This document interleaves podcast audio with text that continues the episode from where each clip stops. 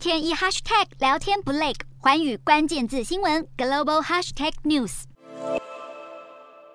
写着俄文字的菜单上陈列出许多看起来非常熟悉的麦当劳餐点，但这里并不是麦当劳，而是俄罗斯素食连锁品牌美味就是这样的分店。为了跟在乌俄战争初期退出俄国市场的正宗美国麦当劳做出区隔，俄国版麦当劳在本月重新开张后，除了更改品牌名称，也在菜单和包装纸上做出了些微调整。尽管如此，俄国境内还是能见到正宗麦当劳的踪迹，因为部分旧有麦当劳分店仍然继续营业。他们不但没有撤下醒目的黄色 M 字形招牌，店内也继续贩售原有餐点。在莫斯科与圣彼得堡某些分店的菜单与外带纸袋上，甚至还印有麦当劳的商标。而对于最受顾客欢迎的大麦克，俄国麦当劳也只是把产品名称更改为大汉虽然西方企业纷纷宣布出走俄国市场，但却难以彻底从俄国社会中消失，显现欧美品牌对俄国的制裁仍然面临着种种挑战。